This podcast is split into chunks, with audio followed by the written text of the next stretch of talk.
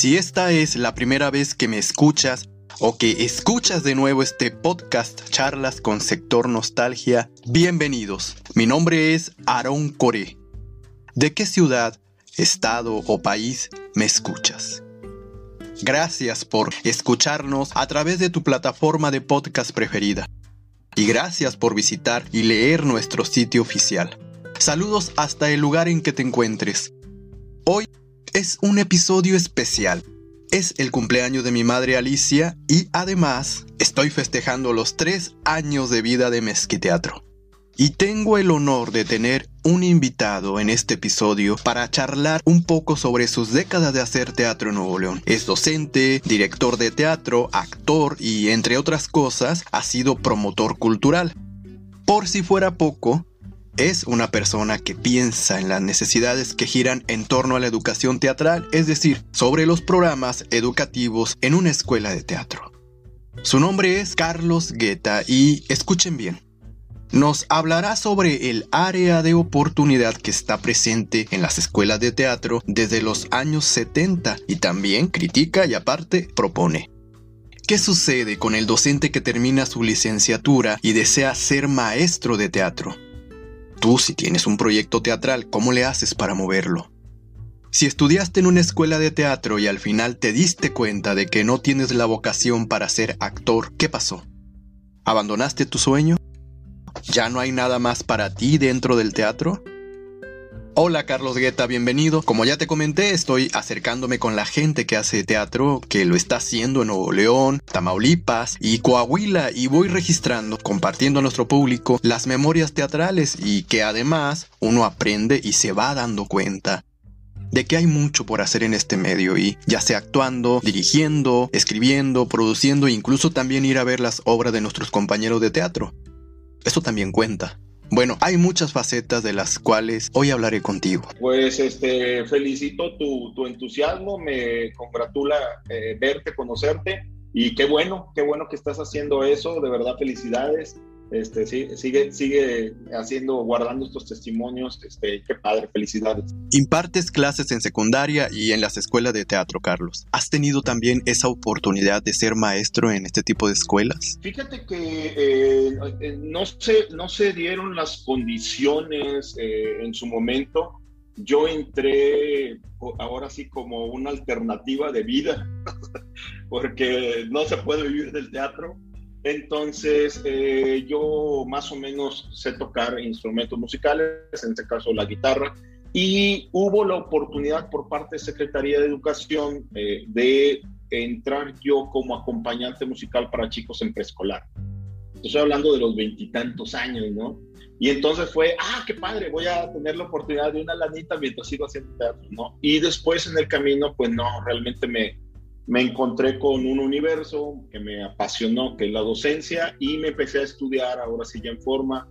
hice mi licenciatura en lengua y letras españolas, una licenciatura en, artes, una maestría en educación superior, y me clavé en la cuestión del, del magisterio.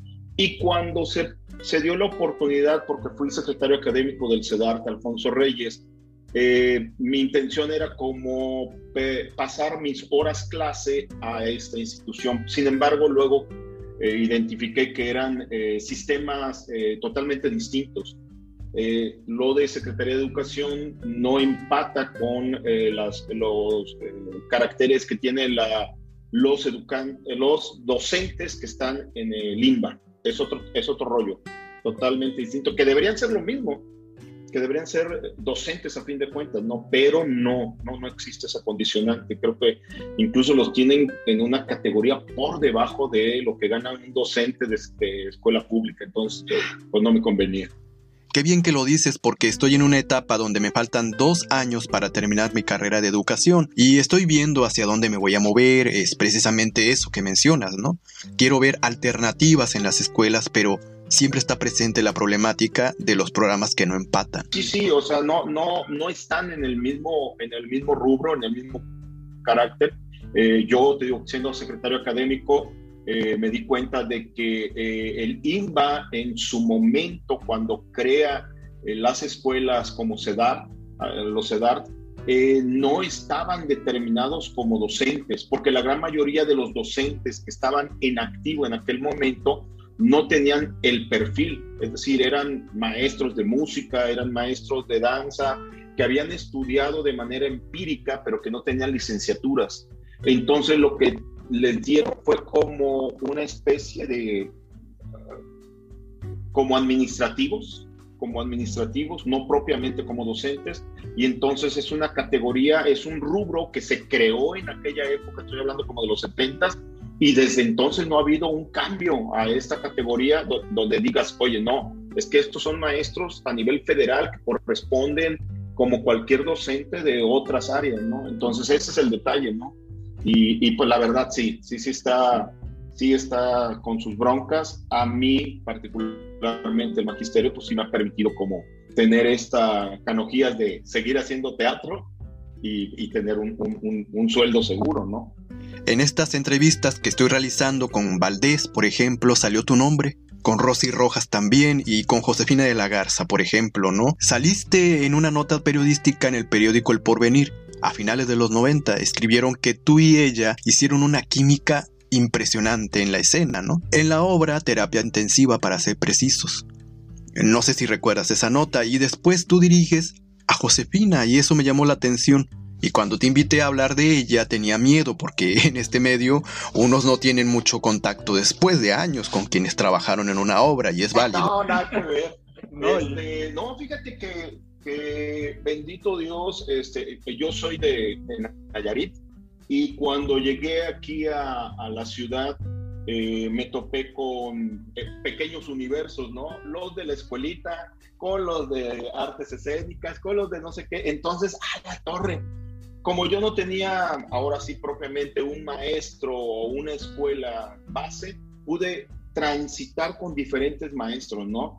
Eh, recuerdo que hubo una ocasión en donde estaban eh, peleados, no ellos, sino por las circunstancias como se dieron la selección de, de las obras a, una, a, la muestra nacional. Este, estaba yo actuando con Sergio García y con el que estaba peleado, que era Jorge Vargas, este, eh, yo estaba como asistente de dirección. Entonces, pues yo escuchaba lo que decían de un lado y escuchaba del otro y me daba cuenta que no era el pleito entre ellos, sino más bien con las condicionantes que se dieron. Y, y entonces he, he, he, podido transitar como los diferentes grupos eh, de, de, de, gente que hace teatro aquí en la ciudad y me he podido mover también en un carácter independiente haciendo mis cosas, a veces institucionalmente y a veces eh, de manera independiente. Me, me, me, agrada que me menciones eso, porque aparte de la entrevista con Josefina, yo quiero hacerte una entrevista a ti, si tú me lo permites. No puedo hacerla, ah, claro. no puedo hacerla, claro, tendría que seleccionar la fecha para decirte, para poder yo investigarte, ah, se escucha muy mal, pero investigarte para bien. y luego ya este, hacerte preguntas que tú te mereces, ¿no? Por la trayectoria, tienes mucha trayectoria. Ok, claro que sí, con todo gusto. Claro. Eh, sí, yo, este eh, parte de una actividad que realicé durante 10 años fue lo del coloquio de Teatro Nuevo León. Esta iniciativa la inicié con otros, otro amigo allá en Nayarit, yo soy, y luego me traje el modelo aquí al Estado y durante 10 años lo hice. Y gran parte de lo, del por qué me interesaba es que pues desafortunadamente nuestra actividad es efímera. Es efímera y este, queda poco evidencia, queda poco testimonio, eh, a veces no reconocemos los esfuerzos de la gente que trabajó antes que nosotros y que abrió brecha y que abrió camino y que de una u otra manera es importante irlas viendo, ¿no? Entonces, eh, eh, parte de lo que yo desarrollaba en el coloquio era eso, ¿no? Conozcámonos, conozcamos las áreas de oportunidad de los otros, veamos los diferentes tipos de teatro, este, teatro comercial, teatro, teatro de propuesta, pero pues, con el objetivo de aprender del otro. Entonces siempre, siempre tuve como esa, esa, e, ese rollo, ¿no? A ver, me llevé a, a, a Renan a Renan Moreno, me llevé a raza de que estaba haciendo un teatro comercial a que platicara con la raza de nosotros a ver cómo se hace, cuánto cuesta, de qué manera lo estás haciendo y, y, esa era la intención, ¿no? O sea, conocernos. Claro, gracias de veras porque esto es lo que me hace coincidir contigo, es lo que quiero y voy aprendiendo de lo que otros han hecho. La visión, por ejemplo, no solamente actuar en escena, sino también en tener una mirada más interdisciplinaria. Fíjate que mi, eh, ahorita mis chavos este, eh, están eh, cada uno en sus áreas distintas y, precisamente, por ejemplo, uno de ellos está haciendo cine, ya egresó y está empezando a hacer cine. Este, el otro es productor musical, me ha hecho música para mis obras de teatro.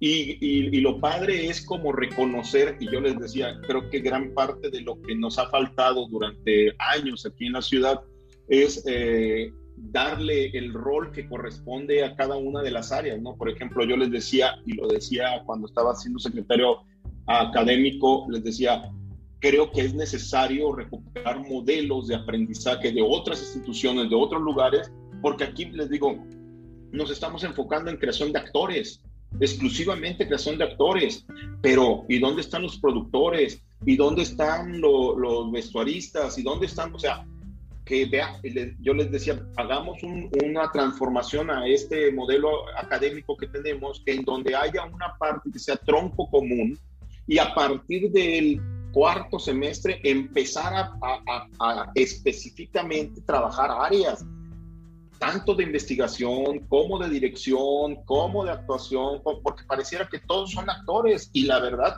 no todos son buenos como actores y es muy frustrante salir y decir, ah, la madre, soy re malo para actuar. Sí, pero te interesa el arte, te interesa el arte escénico, pero a lo mejor puede ser excelente productor, o puede ser un excelente director de escena, o puede ser un...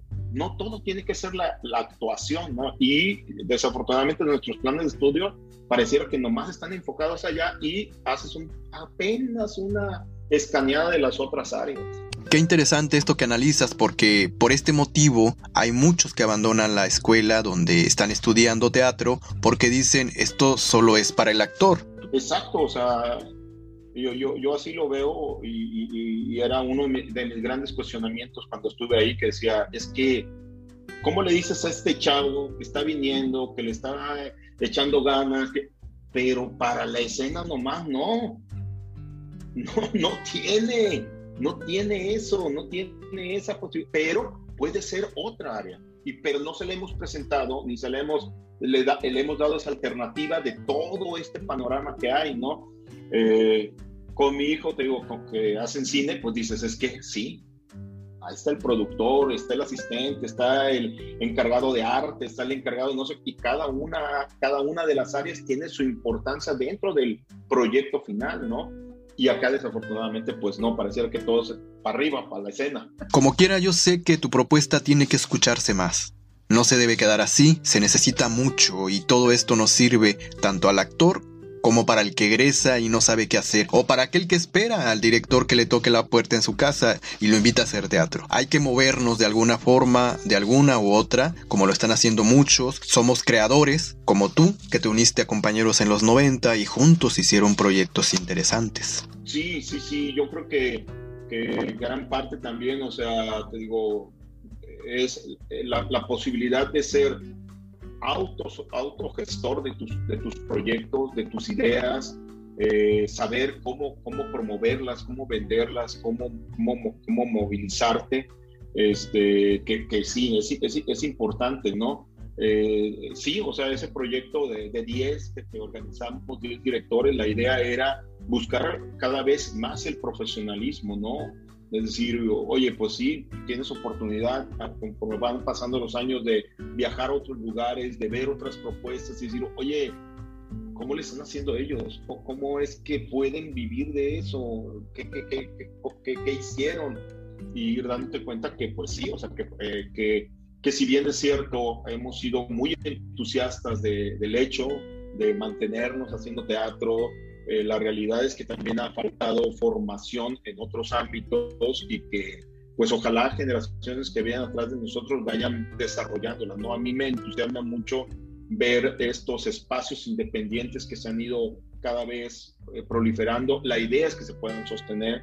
Yo en los últimos años he trabajado mucho con Hernán Galindo en su espacio de Casa Musa, en donde me han invitado a dirigir este, y bueno, gran parte ha sido eso, ¿no? Donde, donde tienes un productor, donde le dices, ¿sabes qué?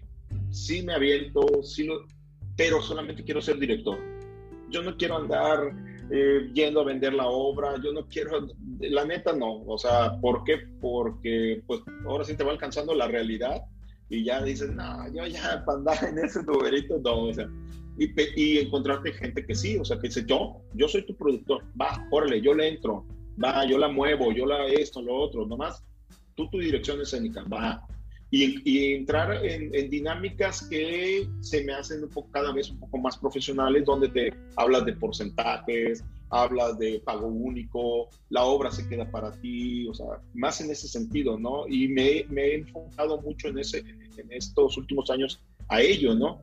Eh, otro con quien he estado trabajando ha sido con eh, Santiago Martínez, Chavo Martínez. Ah, bueno, con él actué lo de Spring Breaker, la, la obra de Spring Breaker, y posteriormente él dijo, quiero que me dirijas un proyecto que fue La Nave, la nave, este, este, esa, y así fue.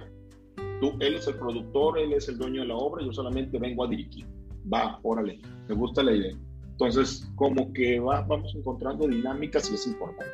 Genial, Carlos. Y bueno, es todo en estos breves minutos de charla. Has compartido mucho y eso me da mucha alegría. Hablar con alguien que practica lo que ama, diriges, actúas y compartes tus propuestas, siempre pensando en colectividad. Sí, sí, sí, sí. Y te digo, mucho, mucho fue por, por un carácter de intuición y de verdad de búsqueda, ¿no? Yo me acuerdo que quien me motivó a dirigir fue el maestro García. A través de un consejo directo o indirecto, ¿sí? Estábamos en el montaje de, de, de esta, del Quijote, y yo recuerdo que le digo, maestro, es que esta escena está bien gachita, está quedando bien pedorra. Y entonces le empecé yo a cuestionar y me dijo una cosa que me quedó grabada y me dijo, cuando tú dirijas tu obra, ahí es tu propuesta. Ahorita es mi propuesta. Y entonces fue fue un gran aprendizaje porque como actor, sí, me estaba pasando al otro, al otro lado y ahí yo tenía que respetar a mi director. Si mi director me estaba pidiendo eso, pues ah, esa es la idea de él y hay que cumplirla, ¿no? Pero por el otro lado fue esta inquietud de, sí es cierto, yo tengo otra manera de ver la realidad escénica y quisiera verla de esta manera. Y entonces, pues empezaré a hacer lo. Y de ahí empecé. Empecé con, a ver, hagamos esto, hagamos aquello, ¿sí? Que te digo, me aventé un buen ratito más como actor y aunque con lo que me di a conocer aquí en el estado fue a través de una obra, un texto que se llamó Ruta 13,